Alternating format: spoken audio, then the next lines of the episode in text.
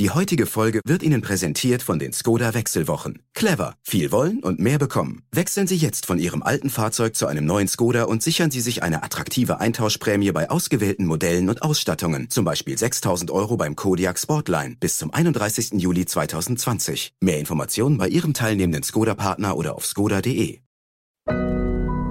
Audio Now. Hitzewellen, Fluten, Pandemien, das alles sind Konsequenzen und die sind jetzt aber nicht sozusagen äh, göttlich, äh, indem dass es eine höhere Macht gibt, die dann eine böse Strafe auf die Menschen senkt, sondern sie sind reaktiv. Sie sind eine Reaktion in einem Ökosystem Planet Erde auf eine Art, die ihre Grenzen überschritten hat. Und die Art sind wir Menschen. Ja, ja, ich verstehe Sie schon. Sie haben auch genug von Untergangsszenarien, von all der Düsternis. In den vergangenen Monaten gab es davon ja wahrlich genug. Zunächst diese apokalyptischen Bilder aus den Kliniken in Italien oder in New York und dann während des Lockdowns ausgestorbene Straßen, geschlossene Restaurants und Cafés und jetzt, wie nach einem plötzlichen Ausbruch, Wut, Demonstrationen, Randale, wie gerade erst in Stuttgart. Apokalypse Teil 2. Im Fernsehen, im Radio, im Internet heißt es jetzt auch dauernd Krise, Krise, Krise und alles schlimm, schlimm, schlimm. Und das, was für ein Gegensatz, obwohl draußen so schön die Sonne scheint, das Wetter so traumhaft ist. Apropos Wetter. Fast scheint es ja so, als sei gerade jene Krise, die uns im vergangenen Jahr am meisten beschäftigt hat, seltsam in den Hintergrund gerückt zu sein, nämlich die Klimakrise. Greta Thunberg? Die Fridays for Future Demos? All das wirkt, finde ich, wie so ein fernes Rufen aus einem ganz anderen, weit entfernten Zeitalter. Und ist es das nicht vielleicht auch? Hat sich die Corona-Krise nicht gerade für das Klima als Segen erwiesen? Die Flugzeuge, diese CO2-Schleudern, die stehen doch jetzt alle am Boden. Die Luft an vielen Orten ist reiner, als sie das jemals zuvor war. Das Wasser auch. Rettet Corona also das Klima oder haben wir die echte Apokalypse schlicht ein Stück weit vergessen? Das habe ich Antje Boetius gefragt und ziemlich ernüchternde Antworten erhalten. Boetius ist aus vielen Gründen gerade vielleicht die beste Expertin, die man in Deutschland finden kann, um über das Klima zu sprechen. Sie ist nah dran an der vordersten Front der Forschung, Professorin, Meeresbiologin. In Bremerhaven leitet sie das Alfred Wegener Institut für Polar- und Meeresforschung und hat auch bei der Polarmission Mosaik, dieser grandiosen, faszinierenden Mission, die gerade immer noch in der Arktis unterwegs ist, eine maßgebliche Rolle gespielt. Am liebsten taucht Boetius zwar in der Tiefsee, aber in jüngster Zeit mischt sie auch an Land immer mehr und immer kräftiger mit. Sie ist Mitglied der Nationalen Wissenschaftsakademie Leopoldina und hat an Klimaempfehlungen für die Bundesregierung mitgearbeitet, die erst gestern, also ganz frisch, veröffentlicht worden sind. Und Antje Boetius beschäftigt sich auch in führender Rolle mit der Frage, wie Wissenschaftler kommunizieren sollten, wie sie sich mitteilen sollten, gerade jetzt in Zeiten existenzieller Krisen, gerade jetzt in Zeiten, in denen Wahrheit und Wissen vielleicht wichtiger sind denn je. Ich freue mich also sehr, dass Boetius sich die Zeit für das Gespräch mit uns und mit mir genommen hat. Ich bin, das hätte ich jetzt fast vergessen, übrigens Florian Güsken und freue mich auch sehr, Sie hier in unserem Podcast Stern nachgefragt wieder begleiten zu dürfen. Stern nachgefragt. Und damit direkt zu dem Gespräch mit Antje Boetius und der für uns alle so grundlegenden Frage, was lässt sich denn aus der Corona-Krise für die Klimapolitik lernen? Hallo, Frau Professor Boetius. Hallo. Ich möchte mit Ihnen ja eigentlich vor allem über Corona und das Klima sprechen. Dazu kommen wir dann auch gleich im Detail. Zunächst würde ich aber gerne wissen, wie die Corona-Krise ein großes Forschungsabenteuer beeinflusst hat, an dem Sie ja auch beteiligt sind. Nämlich geht es um die größte Arktis-Expedition aller Zeiten, die sogenannte Mosaik-Expedition. Vielleicht sind ja nicht alle Zuhörer mit diesem Projekt vertraut. Können Sie vielleicht kurz beschreiben, was da passiert, worum es da geht? Ja, gerne. Äh, die Mosaik-Expedition ist äh, wirklich eine, oder wenn ich, dieses die größte Nordpol-Expedition, die je organisiert wurde. Sie wird seit 2011 geplant und ging im September 2019 los, als es sozusagen noch friedlich war. Und ähm, Das läuft so, dass auf unserem Eisbrecher Polarstern, äh, dass der das Zuhause ist von 100 Menschen, die alle zwei Monate, so war der Plan, dann ausgetauscht würden. Das Schiff sollte sich an eine Scholle packen und dann ein Jahr lang über den Nordpol in die europäischen Arktisregionen driften. Dann kam Corona dazu und dann war es natürlich so, dass die Frage, wie kann man in diesen Zeiten überhaupt noch Menschen austauschen aus der ganzen Welt? Die müssen ja dann auf ein anderes Schiff und dann müssen sie da hinkommen, umsteigen und das muss alles Corona-frei sein. Das war wirklich eine gigantische Herausforderung. Aber weil es doch so viele Menschen gibt, die interessiert sind, denen es wichtig ist, dass wir hinschauen, dass wir den Puls der Erde fühlen, während wir gerade wieder das wärmste Frühjahr haben und dass wir verstehen, was passiert mit den arktischen Regionen und dem Nordpol. So haben am Grunde alle mitgeholfen, dass wir bis heute nicht aufgeben mussten. Wie haben Sie das denn dann gemacht? Wir haben das so gemacht, dass wir ähm, in der Lage sein mussten, eben die Teilnehmer, und zwar sowohl die Seeleute wie auch die Wissenschaftler, jeweils 50 an der Zahl, dass wir die in Bremerhaven ähm, eingesammelt haben und die selbst 14 Tage lang arztbegleitet in Hotels, die wir eigens zu dem Zweck gemietet hatten, in Quarantäne gesteckt haben, bis sie nachweislich mit drei Tests Corona-frei waren. Und so haben die es eigentlich ganz gut geschafft und dann sind sie auf ein völlig äh, Covid-freies Forschungsschiff gekommen. Und jetzt ist es so, dass diese Nordpol-Expedition auch die einzige große internationale Forschungsmission ist, die wir derzeit auf der Welt laufen haben. Mhm. Ja, es war ja so, dass ab, äh, ab März überall auf der Welt dann sämtliche internationales Reisen erstmal eingestellt worden ist. Die Flughäfen, die Häfen, alles ist nach und nach zugegangen. Und ähm, wir haben ja bis heute da noch enorme Probleme. Hier in Bremerhaven liegen Kreuzfahrtschiffe, wo immer noch die Besatzung drauf ist, die nie abgelöst worden ist. Also da sind ja Leute zum Teil unterwegs, Seeleute, die schon ein Jahr nicht mehr zu Hause waren. Und wir haben keine Lösung dafür. Mhm. Wer soll das alles bezahlen? Wie kommen die nach Hause? Unter welchen Bedingungen? Und wir hatten dasselbe Problem. Wir mussten ja wirklich vermeiden, dass wir an den Nordpol auf Polarstern, weil da oben gibt's keine Krankenhäuser, keine, wir haben zwar einen Arzt, aber der hätte niemals beatmen können und so weiter für mhm. längere Zeit. Äh, wir mussten also sicherstellen, dass wir eine Menschentransportkette hinbekommen, die uns, uns erlaubt zu sagen, ja, wir sind uns sicher, dass wir keine Viren an den Nordpol schleppen. Mhm. Und dann haben wir Menschen, die Forscher, die kommen ja aus aller Welt. Wir haben Brasilianer, wir haben Leute aus Bangladesch, wir haben Amerikaner, Kanadier, wir haben äh, Italiener, also innen immer mitgedacht. Ne? Wir haben Frauen wie Menschen dort oben. Aber wir haben, äh, die, die, es arbeiten 70 Institute aus 20 Nationen mit und wir wollten ja zu niemandem sagen, du darfst nicht mitkommen, weil du bist aus Land X und äh, bei dir ist es gerade nicht gut.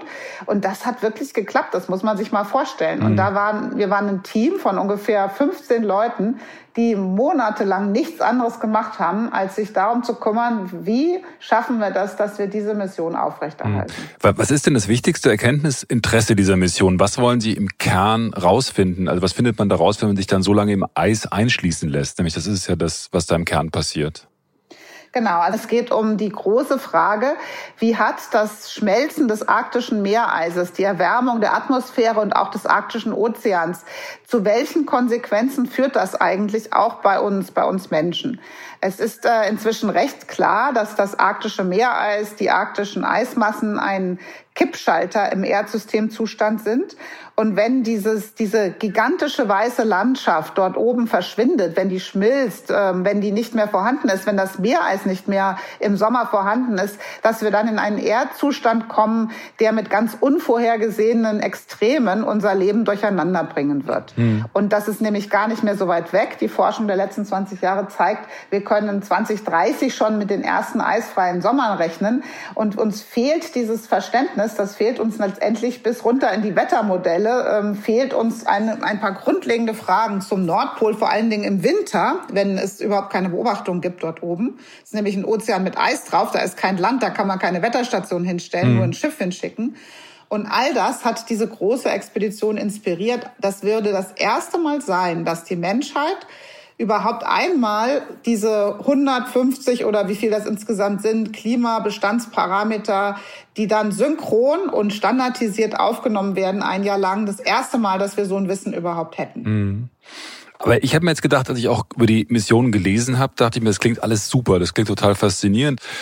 Trotzdem dachte ich mir, äh, Mensch, über das Klima wissen wir doch eigentlich alles. Wir wissen, es wird alles schwierig oder äh, schrecklich, aber äh, wir, es geht im Kern darum, dass wir schlicht viel, viel weniger CO2 ausstoßen müssen. Also wir haben weniger ein Erkenntnisproblem als ein Umsetzungsproblem, oder?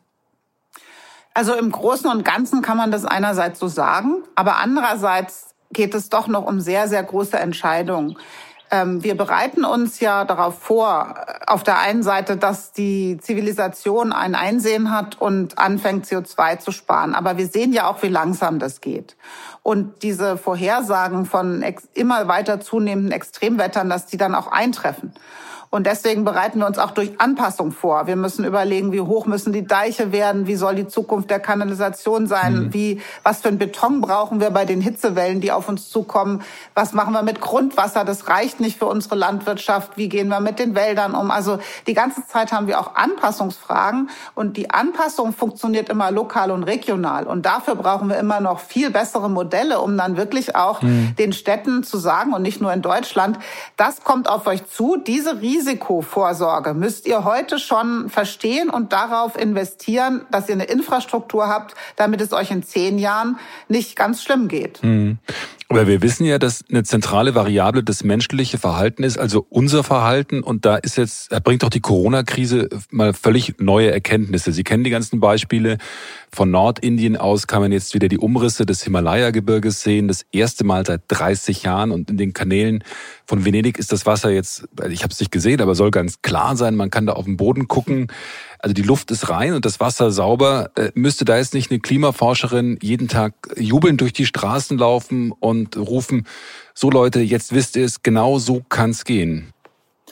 Ja, also natürlich haben wir alle, alle Klimaforscher und Erdsystemforscher, Umweltforscher schauen fasziniert hin und wie alle sind wir erstaunt über diese Bilder, wie das überhaupt aussieht, eine Autobahn ohne Autos oder äh, eine Qualle in den venedischen Kanälen oder auch die anderen Bilder, die wir haben, wie sich die Natur auch dann schnell ein Stückchen Land zurückerobert.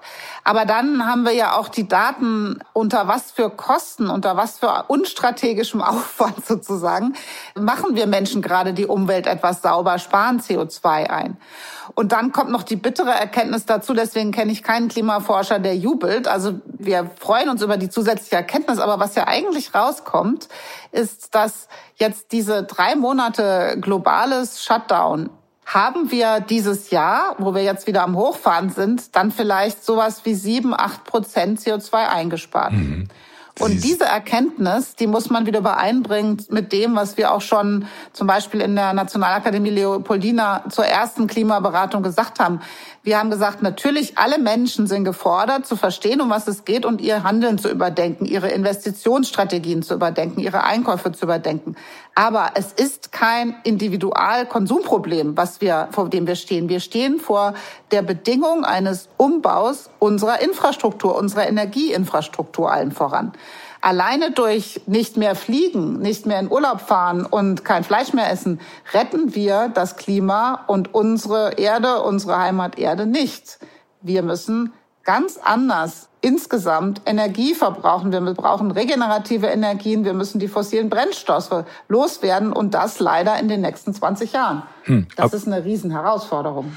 Also was können wir denn für die Klimadiskussion, auch die Diskussion jetzt über die politischen Maßnahmen aus der Corona-Krise lernen? Gibt es denn da Ähnlichkeiten und Parallelen zwischen Corona-Krise und Klimakrise?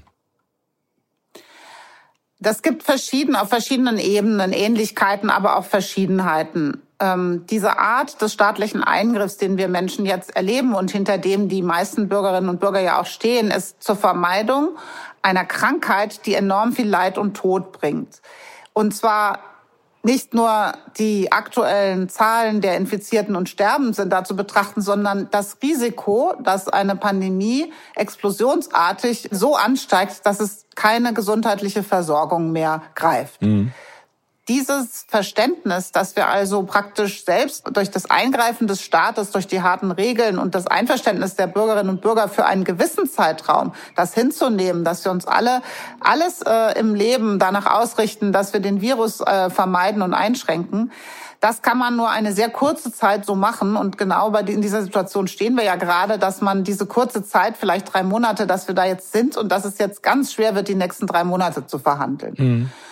Beim Klimawandel gehen wir ja von, sind es andere Situationen. Da sind ehrlich gesagt die Zahlen von Toten und Leid in der Zukunft noch höher als die, die, die Vorhersagen, als die wir jetzt aktuell haben aus den Klimasimulationen. Wie viele Menschen bei Hitzewellen sterben, wie viele Menschen sterben, weil sie nicht mehr ihre Heimat bewohnen, Krankheiten, die sich ausbreiten. Also es ist wirklich, wirklich grausig, wenn man das sieht, äh, was das Klima alles mit uns macht. Die Klimaforschung sagt nur noch 20 Jahre Zeit und dann müssen wir klimaneutral sein.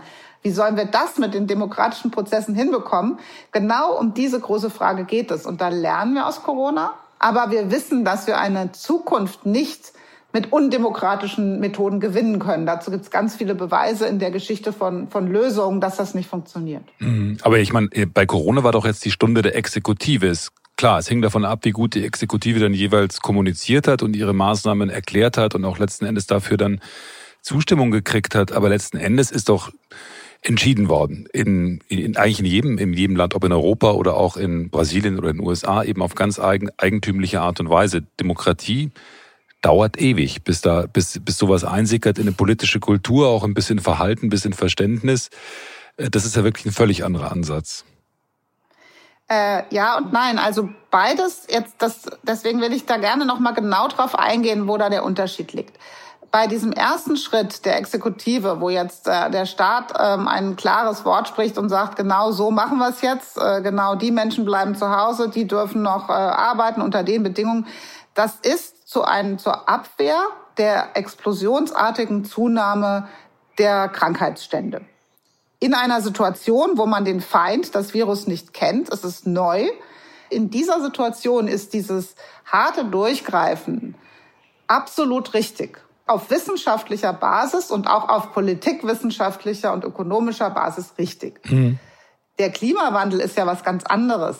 Der ähm, ist so, dass wir den Feind kennen, das sind wir selbst, dass wir genau wissen, welche technischen Lösungen es braucht, dass wir auch einen Umsetzungsplan haben für die technischen Lösungen, dass wir erreichen müssen, dass die Dringlichkeit des Handelns auf Basis gemeinsamer Infrastrukturinvestitionen, dass die jetzt aber so, jetzt so richtig erst klar wird und verhandelbar auf internationaler Ebene. Das hat eine ewige Zeit gebraucht, weil es im Gegensatz zum Virus gegen das Klimawissen ja einen Dekade währenden Krieg gegeben hat. Mhm. Bezahlte Klimaleugner, die, die Ölindustrie, die ist ja heute, die gibt es ja zu, dass wir in den 60er und 70er Jahren, auch noch in den 80er Jahren bezahlte Klimaleugner hatten, die gegen das Wissen gekämpft haben und gegen die Wissenden.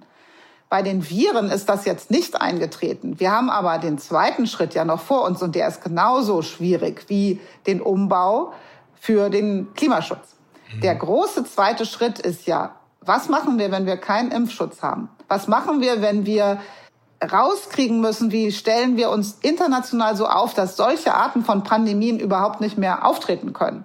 Das bedeutet Hygiene überhaupt dort einführen, wo es sie noch gar nicht gibt. Das bedeutet anderen Umgang mit der Natur. Das bedeutet die Vermeidung von Überspringen von Viren, von Wildtieren auf den Menschen. Was bedeutet, die fressen wir nicht mehr auf irgendwelchen unhygienischen Märkten auf und so weiter und so mhm. fort. Also da sind sie wieder ähnlich, die Krisen. Deswegen sage ich, Corona-Krise und Klimakrise haben miteinander zu tun. Das wird auch bei Corona, auch bei Pandemien der ganz große Schritt, der die gleichen demokratischen, langwierigen Prozesse braucht wie das Klima. Wir müssen, wir können so nicht weitermachen als Menschheit. Mhm. Sie haben ja vor kurzem auch gesagt, Krankheiten seien Teil der planetaren Krise. Das habe ich nicht verstanden. Was haben Sie damit gemeint? Also es klingt, klingt. Ich habe diese Pandemien gemeint, ja. Mhm.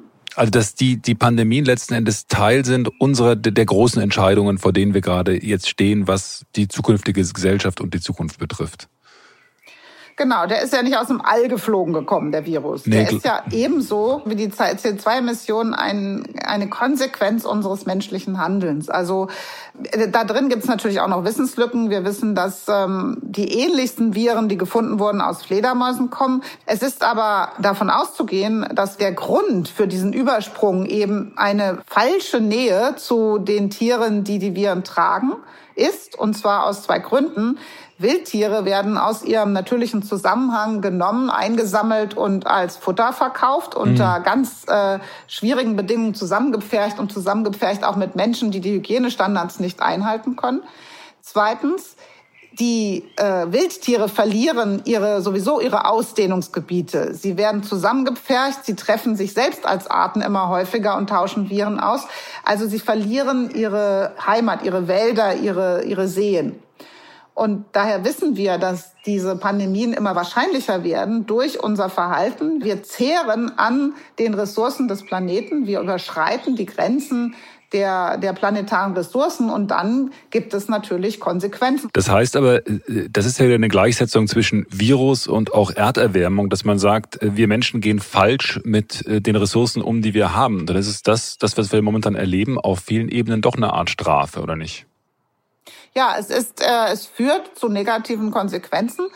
Und ähm, das ist ja eben, das finde ich so wichtig. Also das habe ich für mich aus der Corona-Krise gelernt, dass während wir denken, es geht hier um Wachstum, mehr Wohlstand für alle, werden wir immer ärmer.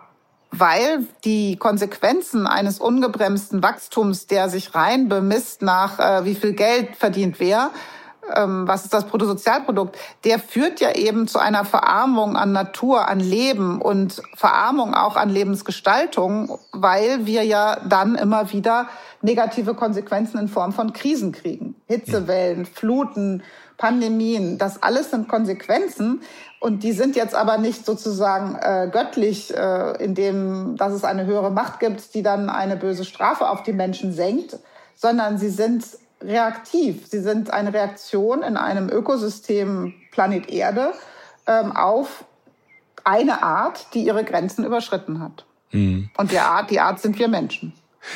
Ich habe mich gefragt jetzt auch bei der bei der Vorbereitung für das Gespräch. Äh, Klimapolitik ist ja per Definition eigentlich immer eine internationale Fragestellung, die global angegangen werden muss, weil es ein globales Problem ist. Das Klima ist ein globales Problem. Das heißt, es kann eigentlich nur multilateral an, angegangen werden. Deswegen war ja die Einigung auf die Pariser Klimaziele so ein großer multilateraler Durchbruch. In der Corona-Krise äh, aber gab es jetzt fast überhaupt keine globalen, keine multilateralen Ansätze.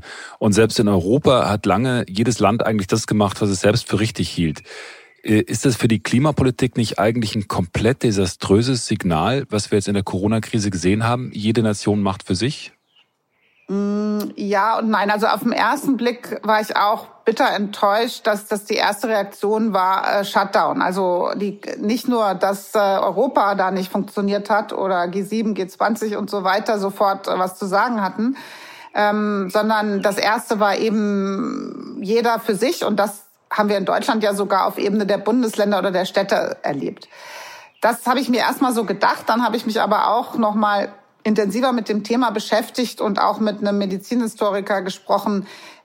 Natürlich in einer Krise gegen den unbekannten Feind, eine Krankheit, die keiner kennt, mhm. ist das traditionell in unserer DNA. Das war schon früher bei Pest und Scharlach und so weiter so, dass man zuerst sagt, wir wissen nichts, also versuchen wir erstmal dieses Vermischen, den Transport von Krankheit äh, um die Welt aufzuheben, zu stoppen mit dem einfachsten, was wir Menschen haben. Und das war tatsächlich schon vor mehreren hundert Jahren das Gleiche. Wir schließen uns ein. Auf kleinster Ebene Familie bis auf größte Ebene Staat oder Kontinent. Das ist gar nicht so unklug. Also man denkt erstmal, verdammt, was soll denn das? Das ist doch fürchterlich, aber es ist nicht so unklug, wenn man erstmal nichts anderes machen kann. Zweitens ist es aber sehr unklug, dass auf eine Art und Weise dann die internationalen Verhandlungstische, die wir eigentlich haben, dass die ja eher noch beschädigt worden sind. Sprich also Kampf des US-Präsidenten gegen die World Health Organization oder, oder auch diese erste Reaktion auf, von uns in Deutschland, die Dinge, die Hilfsmittel, die man hat, für sich zu behalten und nicht zu teilen. Das mhm. hat bestimmt Schaden angerichtet, den wir jetzt auch bitter, den wir dann jetzt auch wieder aufheben müssen. Also ja und nein, es ist es ist beides da. Wir müssen schnell reagieren und da ist manchmal schneller Shutdown und das wenige tun, was man für sich tun kann, richtig. Aber langfristig, auf dieser langfristigen Zeitskala, wir wollen solche Pandemien nicht mehr haben, wir müssen besser vorbereitet sein, da geht's natürlich nur mit internationaler Kooperation.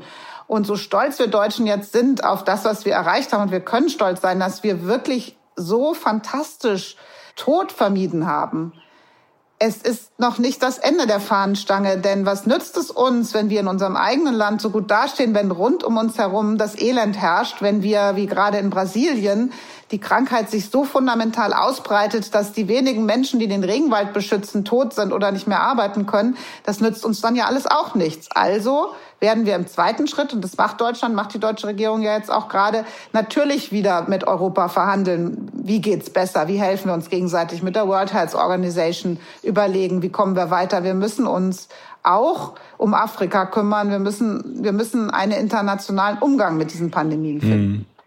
Naja, und die große Frage ist ja jetzt, glaube ich, äh, wenn wir jetzt versuchen, wieder auf die Beine zu kommen, wirtschaftlich mit äh, x Konjunkturpaketen und Hunderten von Milliarden, die überall reingepumpt werden, um die Wirtschaft und die Unternehmen wieder ans Laufen zu kriegen.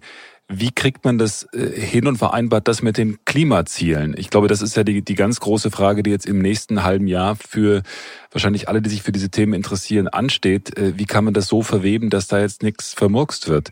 Die Bundesregierung scheint es jetzt zumindest verstanden zu haben und das äh, Konjunkturpaket weniger äh, an die das Verkaufen von Verbrennungsmotoren beispielsweise äh, gebunden zu haben als an Elektromobilität. Ist das denn der richtige Weg gewesen? Auf jeden Fall. Es ist ja erstmal äh, ein Signal. Also in dem in den ersten zwei Konjunkturpaketen steckt ja der Leitfaden wenn wir Geld ausgeben, wir müssen Geld ausgeben, dass die Wirtschaft auf die Beine kommt, dann in die Richtung Klimaziele. Das ist, sind zwar immer noch viele Einzelmaßnahmen und bei manchen muss man eine Weile drüber nachdenken, um zu merken, ach, das geht so in die richtige Richtung. Dass aber dieser Leitfaden da ist, dass das Erwartete eben nicht passiert ist, wieder Abwrackprämie, wieder Förderung von Verbrennungsmotoren, das ist ja erstmal ein tolles Signal. Jetzt muss ich leider wieder aber sagen. Aber es, es reicht noch nicht. Zum Zweiten muss der Staat, der hat ja immer noch Aufgaben, der muss ja auch die ganze Zeit jetzt noch überlegen, wie geht's, jetzt haben wir einen Impuls gesetzt, aber wie geht's jetzt genau weiter? Denn natürlich können wir uns in Deutschland nicht auf einmal eine Massenarbeitslosigkeit in den Stahlwerken und in der Automobilindustrie leisten. Wir müssen dafür Lösungen finden. Und dann muss doch klar sein, dass auch dort Lösungen heißen müssen, ja, was ist denn das Auto, der Stahl der Zukunft? Wie funktionieren die eigentlich überhaupt? Und was brauchen wir für diese Arbeitsplätze? Und was sind denn die Produkte, die diese Arbeitsplätze dann erzeugen? Also ich sehe das sozusagen wie so eine Art Ruck, wie so eine Art Schock, der jetzt äh, stattgefunden hat, der der Beginn ist in den Eintritt von ganz langwierigen Verhandlungen, aber in die richtige Richtung. Mhm. Sie sind ja in vielerlei Hinsicht aktiv, also sind äh, nicht nur jetzt mit der Forschungsmission beschäftigt gewesen in die Arktis, sondern sind auch arbeiten auch bei der Wissenschaftsakademie Leopoldina mit und die, Sie haben das gerade erwähnt, hat jetzt äh, Empfehlungen rausgebracht und zwar für die deutsche Ratspräsidentschaft in der EU. Die beginnt ja Anfang Juli und äh, die Europäische Union hat sich mit dem European Green Deal ja das Ziel gesetzt, bis 2050 klimaneutral zu wirtschaften. Und Sie haben jetzt Empfehlungen rausgegeben und sagen, liebe Berliner Regierung, kümmert euch da und da drum. Und Ihr wichtigstes Argument ist, wir müssen CO2 künftig einheitlich bepreisen. Warum wollen Sie das Unternehmen jetzt zumuten, die jetzt um ihre Existenz kämpfen, sich auch noch mit einem CO2-Preis auseinandersetzen zu müssen? Da steckt äh, folgende Idee dahinter. Da ist zunächst einmal notwendig, dass jedes bisschen Geld, was ausgegeben wird zur Rettung, kein verschwendetes Geld ist, dass das möglichst weit in die Zukunft trägt, denn wir können das Geld ja nur einmal ausgeben. Das nennen wir diese No-Regret-Investition. Ne? Maßnahmen fördern, die man hinterher nicht bedauern muss, die uns in die, eben wie gesagt, in die Zukunft bringen. Nehmen wir nochmal das Beispiel eben Autos. Also wenn es jetzt einfach, oder Konsum, wenn es jetzt einfach nur Geld gewesen wäre, damit möglichst schnell wieder die Vergangenheit hergestellt wird, die Zeit vor Corona, dann ist das sicherlich Regret, weil dann der Staat sein, seine Mittel, die er hat, um, um uns zukunftsfähig äh, zu machen, ausgibt für eine Vergangenheit, die wir nicht mehr wollen, die wir nicht mehr uns leisten können. Und dann würden die nächste Generation, die hätte ja dann das Problem A, das gesparte Geld zum Umbau ist ausgegeben und B, es ist aber nicht umgebaut worden und muss C dann doppelt so viel Geld finden, weil sie noch schneller, noch ehrgeiziger umbauen muss, aber das Geld ist ja schon von den Vorvätern ausgegeben. Die würden dann also im Regret, in der Regret-Situation sein. Und es ist schon was Besonderes für diese Frage, wie steuert man jetzt, welche Politik ist das? politische Entscheidungen nach dem Leitgedanken zu ähm, entscheiden, was hilft der Zukunft, nicht was rettet die Vergangenheit und Gegenwart, sondern was bringt uns etwas für die Zukunft. Das ist schon neu und anders und das nennt man, das nennen wir da No Regret. Ich, ich frage mich nur mit der Leopoldina. Sie haben ja im vergangenen Jahr auch schon ein Paper veröffentlicht dazu, äh, mit, auch mit der Forderung nach einem Mindestpreis für äh, CO2-Emissionen. Das ist ja kein neues Thema. Das ist damals stark gepusht worden, auch von der Fridays for Future Bewegung, ist binnen Wochen, binnen Monaten komplett wieder auf die politische Agenda gekommen. Das ähm, scheint so ein bisschen jetzt durch die Corona-Krise davon wieder runtergerutscht zu sein. Ich frage mich einfach, wie man das Leuten verklickern will, dass man sagt, jetzt, wo es wirklich hart auf hart gekommen ist, wo es um die Existenzen geht, sollt ihr noch mehr zahlen und zwar jetzt fürs Klima. Wie ist das zu vermitteln? Ähm, also da sind noch mehrere Schritte drin. Jetzt sage ich mal an dieser Stelle dazu, ich bin Meeresforscher. Ich bin jetzt kein Klimaökonom, aber ich, hab, ich muss mir das selber dann immer auch beibringen und mit den Klimaökonomen sprechen, damit ich genau verstehe. Und ich versuche jetzt mal in meiner eigenen einfachen Sprache, wie ich, mir das, wie ich das verstehe. Also Schritt eins ist die Industrie. Und gerade bei, bei Investitionen braucht die Industrie, braucht die Wirtschaft, aber letztendlich auch die gesamte Gesellschaft verlässliche Rahmenbedingungen. Zu denen gehört, dass wir wissen, dass die Investitionen in regenerative Energien, also der Umbau des Energiesystems, dass die zu einer Belohnung führt.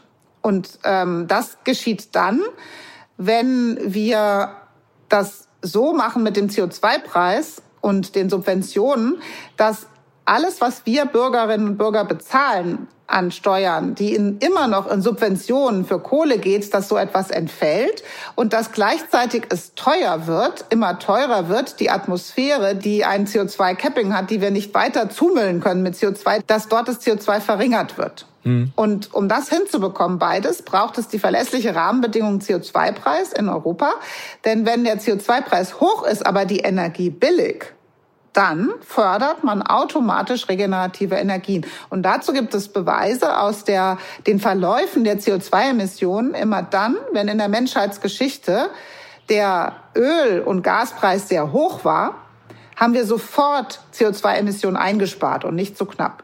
Immer mhm. dann und jetzt gerade, wo Photovoltaik ja auch deutlich billiger wird, je billiger Photovoltaik und Windenergie wird, umso mehr, umso natürlicher und einfacher wird in die rein investiert. Mhm. Und da muss der Staat, müssen die Staaten, die Staatengemeinschaft steuernd eingreifen. Sie tun es ja die ganze Zeit. Sie haben ja eine EEG-Steuer aufgesetzt, aber in der werden alle Energieformen gleichermaßen verteuert und wir bezahlen wirklich unglaublich viel Subventionen in Kohle. Und dann müssen wir auch noch für diese Subventionen als äh, Bürgerinnen und Bürger der EU, EU Strafe zahlen, weil es ja schon längst äh, Emissionsziele gibt, die mhm. wir nicht halten werden in 2030. Wenn man das alles zusammennimmt, dann versteht man, aha, jetzt haben wir also ein staatlich gesteuertes System von Energiekosten, aber in die falsche Richtung. Also muss der Staat es umorganisieren und muss das Richtige tun, einen hohen CO2-Preis für alle billige Energie und dann werden die regenerativen Energien bevorzugt. Und genau das sind die verlässlichen Rahmenbedingungen. Wenn das so ist, kann die Industrie, und die ruft ja selber nach diesen Maßnahmen, dann kann die richtig investieren in die Zukunft. Mhm. In, der Corona-Krise ist ja jetzt viel über die, die öffentliche Rolle von Wissenschaftlern diskutiert worden. Sie haben jetzt auch mehrfach darauf angespielt, äh, weil in Zeiten dieser massiven Unsicherheit ja auch viel Wissen gefragt, nachgefragt worden ist, um diese Unsicherheit ein bisschen einzudämmen. Äh, und manche sind zu richtigen, wichtigen Politikberatern geworden. Christian Drosten ist ja das beste Beispiel. Sie haben sich jetzt viel mit der Rolle von Wissenschaftlern und auch mit Wissenschaftskommunikation beschäftigt. Also der Frage, wie kriegen wir das, was wir denn da rausgefunden haben, aus unseren Peer Groups, kleinen Zirkeln raus an die Öffentlichkeit? Verleihen, verleihen denn diese Krisen, über die wir jetzt gesprochen haben, äh, der Frage, wie gut Wissenschaftler kommunizieren, einen völlig neuen Schub und auch eine neue Dringlichkeit? Dieser Disziplin? Ja, das tun sie. Ja, wir haben sogar eine Umfrage dazu. Also bei Wissenschaft im Dialog, der Dachorganisation für die Wissenschaft, ähm, haben wir ganz kurzfristig ein Wissenschaftsbarometer gemacht zu Corona und haben die Zahlen verglichen vorher und nachher. Vertrauen in die Wissenschaft, Wissenschaft in der Politikberatung, Konsequenzen auf Basis wissenschaftlicher Fakten. Und das ist richtig explodiert. Also schon vorher hat die Wissenschaft wirklich äh, sehr, sehr gute Bewertungen von der Öffentlichkeit bekommen zum Thema Vertrauen und Relevanz und Interesse Presse. Und jetzt ist es nochmal richtig hochgegangen. Ich, ich glaube, dass Christian Drosten da wirklich ein großes Verdienst geleistet hat, indem er diesen, diese Art, wissenschaftlich äh, zu, zu denken und wissenschaftlich auch zu arbeiten, ziemlich öffentlich gemacht hat. Also, dass man letzten Endes sich voraus, vorantastet, der neue Informationen hat, möglicherweise, möglicherweise dann seine Meinung ändert, weil äh, die Wahrheit eben dann plötzlich anders gelagert ist mit den, mit den neuen Argumenten. Genau. Ich, ich habe mich gefragt, also jetzt im Vergleich auch zu den Klimaforschern, äh, sind die nicht eigentlich ein Stück weiter? Weil der Drosten bewegte sich ja tatsächlich auf einem Terrain, das völlig neu war. Man kennt dieses Virus nicht, Sie haben das auch genannt. In der Klimaforschung ist es ja was anderes. Es gibt trotzdem schon einen relativ breiten Konsens unter Forschern, dass man sagt, äh, das ist menschengemacht, das CO2 muss reduziert werden. Ist da nicht die Fragestellung im Umgang mit der Öffentlichkeit eigentlich schon eine andere, nämlich wie politisch müssen wir werden? Also ich meine, es gibt viele ja. Wissenschaftler, die bei Science for Future unterwegs sind. Da geht es ja weniger um die Frage, wie generieren wir jetzt Wissen, sondern wie kriegen wir dieses Wissen in Politik? Ja, also es gibt auch in der, in der Klimawissenschaft noch große Wissenslücken. Aber anders als beim Virus kennen wir das CO2-Molekül sehr gut. Und wir können genau verstehen, was das für Konsequenzen in der Atmosphäre hat, ähm, welche Durchschnittswerte wir erwarten können, bei welcher Art von CO2-Emissionen, Mengen und so weiter. Also ja, wir kennen unseren Feind, aber wie wir ihn global bekämpfen, so dass wir ihn ein für alle Mal besiegt haben, auch das ist wirklich noch ähm, da. Da gibt's noch viele Schritte zu tun. Hm, das heißt, Sie würden nicht sagen, dass die Klimaforscher im Prinzip schon politischer sind, als es die etwa die Virologen sind, weil ich kenne jetzt keine Virologist for Future beispielsweise. Es gibt aber der, es gibt aber die die äh, Klimascientists for Future, die äh, sagen ja, also Leute, Leute, es muss sich jetzt was bewegen. Ja, ja, also klar, das tun aber die Klimaforscher auch schon lang. Ne? Ich, also ich sag mal so, in 67 haben die ersten Klima- und Meeresforscher, die gesehen haben, dass CO2 steigt und steigt, haben in 67, als ich geboren worden bin, da wurden Briefe geschrieben, wo die Klimaforscher schon gesagt haben, das können wir uns nicht leisten als Menschheit. Und danach begann ja eben, was ich vorhin erwähnte, Krieg gegen das Wissen. Ähm, wo wir heute noch immer Schwierigkeiten haben. Die Klimaforscher sind ja erstmal oft Naturwissenschaftler, die darüber forschen, was macht die Erwärmung der Erde, zum Beispiel mit dem Meereis, mit dem Permafrost, mit dem Leben auf der Erde, mit den Städten. Ähm, das sind Naturwissenschaftler. Was von uns verlangt wird, von der Politik und der Bevölkerung, ist ein Einordnen unseres Wissens. Äh, viele der Fragen, die ich so kriege, sind dann eben, ja, sagen Sie mal, ähm, was kann ich denn jetzt als Einzelner tun? Soll ich jetzt nicht mehr Fleisch essen? Bringt das was? Oder ähm, welchen Abstand brauchen Windkrafträder zueinander? Was, was müssen wir uns da leiden? Wie viel Windkraft bauen wir denn in Deutschland? Was passiert dann mit den Vögeln? Also das sind so Einordnungsfragen. Ähm, und diesen Prozess der Einordnung des Wissens, das ist uns Wissenschaftlern oft gar nicht so gegeben, weil wir ja im Grunde disziplinär erzogen sind. Wir forschen, wir sind da die Besten auf unserem Feld, aber eben nur in einer Bahn. Und jetzt sollen wir plötzlich sagen, ja, was kostet es? Wie viel darf es kosten? Was bringt es den Menschen? Wer ist für was verantwortlich? Das ist diese Politisierung der Wissenschaft, die nicht so einfach ist. Genau das Leben erleben die Virologen ja auch. Bloß sind sie als Mediziner schon ein bisschen näher an diesem System dran und erlernen vielleicht im Studium auch ein bisschen mehr als wir Meeresforscher zum Beispiel zur Einordnung. Und das muss man sich jetzt mal überlegen, was das genau bedeutet. Also ein Forscher, der Wissen hat, soll das Wissen sofort offen teilen, weil das Virus ist ja unbekannt und jedes Wissen, was wir teilen, kann Leben retten. Das ist der eine Druck. Auf der anderen Seite, wenn man jetzt als Wissenschaftler das macht, was uns Klimaforschern oft anerzogen wurde, nur das sagen, was man selber weiß und bloß nicht mehr, dann ordnet man es ja gar nicht ein. Und der Mut, dazu zu stehen, dass die Wissenschaft auch die Verantwortung hat, die Risikoabschätzung selbst vorzunehmen, die Einordnung selbst vorzunehmen, wenn kein nicht ausreichend Wissen woanders da ist.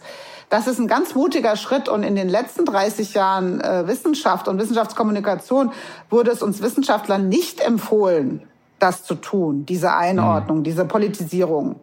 Es ja, bleibt jetzt aber keine Zeit mehr. Ne? Es muss in manchen Bereichen getan werden und es ist Teil der Risikoabschätzung. Wir müssen aber immer sagen, Achtung, wir sind Wissenschaftler, wir können sagen, das ist das Risiko, wir können Empfehlungen geben, aber wir führen es nicht aus. Das ist immer die Rolle der Politik und diese Rollentrennung, die muss natürlich klar und sauber bleiben. Mhm. Also in einer Gesellschaft, die an den planetaren Grenzen agiert, in einer Gesellschaft, wo sofort verfügbares Wissen über Leben und Tod entscheidet oder über langfristige Investitionen mit Steuergeldern, die man nur einmal ausgeben kann. Da ist natürlich wichtig, dass Wissen, das entsteht, transparent ist, in dem Sinne, dass man weiß, woher kommt es, wie gut ist das, wie sicher ist das und wie sehr kann ich mich auf dieses Wissen einlassen und wie kann ich es für Handlungsempfehlungen äh, nutzen, wie kann ich es auch fürs Handeln nutzen, für Lösungen. Und das kann nicht jeder einzelne Wissenschaftler machen, sondern dazu braucht es äh, Unterstützungsstrukturen, die erlauben, Wissen zusammenzutragen, die überhaupt erstmal dieses Synthesewissen, von dem wir vorhin gesprochen haben, erzeugen und die dann auch in der Kommunikation Unterstützung geben. Zum Beispiel dann Anhörungen zu machen, einen Podcast auf die Beine zu stellen, äh, für Medien zur Verfügung zu stehen oder auch für Bürgerinnen und Bürger, die Fragen haben. Das alles kostet ja irre viel Zeit und der normale Wissenschaftler, Wissenschaftlerinnen an der Uni, die ja auch noch die Paper schreiben, Forschungsprojekte einwerben, Doktoranden betreuen, Lehre machen, Infrastrukturen bauen, die arbeiten ja alle schon 14 Stunden am Tag oder mehr. Mhm. Und woher sollen mhm. die jetzt plötzlich die vier Stunden Zeit für Interviews nehmen? Dann müssen sie was anderes liegen lassen. Wer macht das dann so? Also diese Systemik von Wissenschaft und die Aufgabenvielfalt, die muss vernünftig aufgestellt sein, sonst bekommt die Bevölkerung etwas, was sie nicht will, weniger Wissenschaft ähm, aber vielleicht noch nicht mal optimal aufgestellte Wissenschaftskommunikation. Und da plädiere ich dafür, dass wir das viel besser organisieren, wie wissenschaftliches Wissen eben in die Gesellschaft kommt. Das ist eine hochspannende Frage, inwieweit äh, tatsächlich auch Kommunikation zur Bewertung von Wissenschaft dazugehören kann, also auch bei der Besetzung von Professuren etc. Aber ich, ich fürchte, das ist ein sehr breites und sehr hochinteressantes ja. und sehr breites Thema. Ich, darf ich vielleicht zum Schluss noch zwei, drei Fragen zu Ihrem eigentlichen Thema stellen, der Tiefsee. Denn äh, ich habe zur, ich hab zur Vorbereitung ein Interview mit Ihnen, ich glaube, im Spiegel für Kinder gelesen. Und das ist ja immer, da, da kann man ja stundenlang selbst als Erwachsener zuhören, was sich da alles an Geheimnisvollen im Dunkeln da unten abspielt. Ähm, ich habe mich gefragt, wie sehr ist denn der Klimawandel in der Tiefsee schon zu spüren? Also wenn es tiefer wird als 200 Meter und wenn es zappenduster ist. Ja, genau so bin ich ja überhaupt an diese andere gesellschaftliche Aufgabe des, der Wissenschaftskommunikation gekommen, weil ich eben in einem Bereich unterwegs bin, Tiefseeforschung. Das ist so ein bisschen wie, wie bemannte Raumfahrt, wo man eine der wenigen Menschen ist, ähm, die überhaupt in diese Welt abtauchen kann und hinschauen, dort, wo, wo wir eigentlich gar nichts wissen. Und als ich dann gemerkt habe, schon vor 20 Jahren, als ich ähm, in den Anfängen der Forschung war, dass der Mensch schon überall in der Tiefsee Spuren hinterlässt, dort, wo er gar nicht wohnen kann, dort, wo eigentlich das, das andere, das nichtmenschliche Leben zu Hause ist, da habe ich mir gedacht, um Gottes Willen, wie geht das für unseren Planeten aus? Das kann doch nicht sein, dass wir jetzt schon die Tiefsee vermüllen mit Plastikmüll. Es kann nicht sein, dass die Tiefseekorallen irgendwann gefährdet sind, weil das Wasser zu sauer wird von dem vielen CO2, was es aufnehmen muss und so weiter.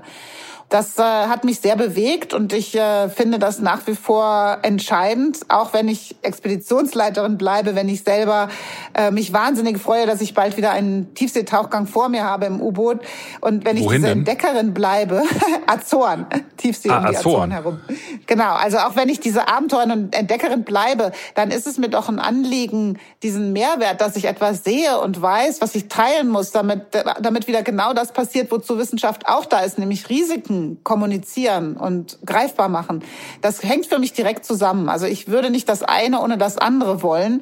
Ich würde jetzt nicht immer nur mit dem Zeigefinger, mit dem erhobenen rumreisen wollen, mit allen Menschen über Klimaschutz sprechen, wenn ich jetzt nicht mehr selber hinschauen darf, was ist mit meiner Tiefsee los. Aber ich würde auch nicht nur so vor mich hinforscheln und nicht darüber reden, was ich sehe. Und das beides gehört für mich wirklich zusammen. Mhm. Ich habe auch gelesen, dass Sie äh, sich vor allem für Einzeller interessieren, also für Wesen, die zum Teil nicht größer sind als ein Tausend, Tausendstel Millimeter. Wenn Sie jetzt da auf den Azoren mit einem U-Boot abtauchen, sehen können die Sie ja nicht, können Sie die ja nicht, ne? Oh doch, oh doch. Und wissen Sie wie? Die machen nämlich Licht an. Bei den Azoren ist äh, dadurch, dass das Vulkaninseln sind, die aus der Tiefsee dort ähm, rausragen und ähm, Steilwände von Gestein bieten, ist dort eine besonders hohe Lebensvielfalt und eine besonders hohe Form der Interaktion von Mikroorganismen mit dem Leben. Und als ich das erste Mal vor ein paar Jahren dort tauchen durfte, hab, war ich so begeistert von dieser unglaublichen äh, diesem Funkeln, diesem Leuchten. Und man sieht eben dort an den Vulkanwänden und auch an denen gibt es eben sehr, sehr interessante ähm, bakterielle oder mikrobielle Interaktionen mit dem Gestein. Dort aber auch zu schauen, wie das äh, die Vielfalt des tierischen Lebens in der Tiefsee mit Bakterien zusammenarbeitet, um dieses Selbstleuchten, die Biolumineszenz zu erzeugen, das ist fantastisch wirklich. Und ähm, darüber freue ich mich einfach, dass ich da ähm, weiter lernen kann, indem ich diese Landschaften auch äh, mir anschauen kann mit den ähm, Tiefseeforschern, die dort unterwegs sind, im Auftrag der Regierung zum Beispiel Müll zu zählen. Und während äh, man dann eben Müll zählt oder andere Beobachtungen macht über den Zustand, den Umweltzustand, kann man eben auch dieses fremdartige Leben beobachten. Und das ist äh, wirklich eine ganz tolle Aufgabe. Und was wünscht man sich da so als Tiefseeforscher, bevor man dann in das U-Boot steigt? Was ist da der Zuruf? Äh, Glück auf ist es ja nicht. Ähm, was sagt man da? Also man sitzt da meistens mit einem breiten Grinsen, weil man sich so freut, dass es äh, wieder einmal so weit ist, ähm, abtauchen zu können. Es waren ja weniger Menschen selbst in der Tiefsee als im All.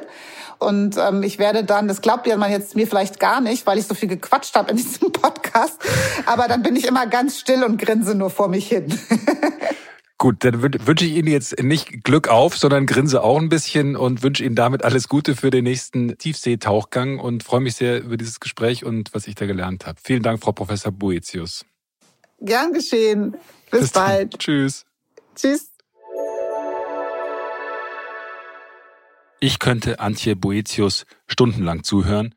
Nicht nur, wenn sie über das Klima spricht, sondern vor allem, wenn sie über die Tiefsee erzählt und die Geheimnisse dieses Ortes, der uns einerseits doch so nah ist, oft unter uns und andererseits doch so fern. Irre faszinierend ist es, genauso wie die Mosaikmission. Es gibt allerdings einen Gedanken bei den Erläuterungen von Boetius, den ich ziemlich einschüchternd einerseits finde, andererseits auch ziemlich befreiend. Denn Boetius sagt, dass wir in einem Zeitalter leben, in dem der Mensch die Geologie bestimmt. Wir Menschen, diese unsere Art, hat also die Verantwortung für die Erde übernommen. Deshalb sprechen andere auch vom Anthropozän. Das klingt etwas hochgestochener, ist, glaube ich, griechisch und heißt, dass wir im Zeitalter des Menschen leben. Wir haben das Schicksal der Erde wohl oder wehe also in der Hand. Das finde ich einerseits einschüchternd, andererseits auch befreiend, denn es heißt ja, wir können noch etwas tun. Und deshalb dürfen wir, finde ich, trotz allem Corona die Klimapolitik jetzt nicht vernachlässigen. Also bei den Konjunkturpaketen nicht, in der Diskussion, wie wir die Zukunft gestalten, sollte das immer eine Rolle spielen. Denn die Corona-Krise hat gezeigt, das Klima ist sicher nicht alles, aber ohne das Klima ist alles nichts. Vielleicht behalten Sie diesen Gedanken zumindest ein bisschen im Hinterkopf, aber lassen Sie sich bitte, bitte davon die Woche nicht vermiesen. Denn ja, es wird heiß, vielleicht wird es auch zu heiß, aber es gibt kein Verbot, genau das auch zu genießen. In diesem Sinn bewerten Sie uns, abonnieren Sie uns und bis zum nächsten Mal. Tschüss. Stern nachgefragt. Audio Now. Wollen Sie noch mehr zur Mosaik-Expedition in der Arktis erfahren? Dann gehen Sie mit uns auf das Forschungsschiff Polarstern und hören exklusive Berichte vom Expeditionsleiter. Im Podcast Arctic Drift, das Audiologbuch von Audio Now.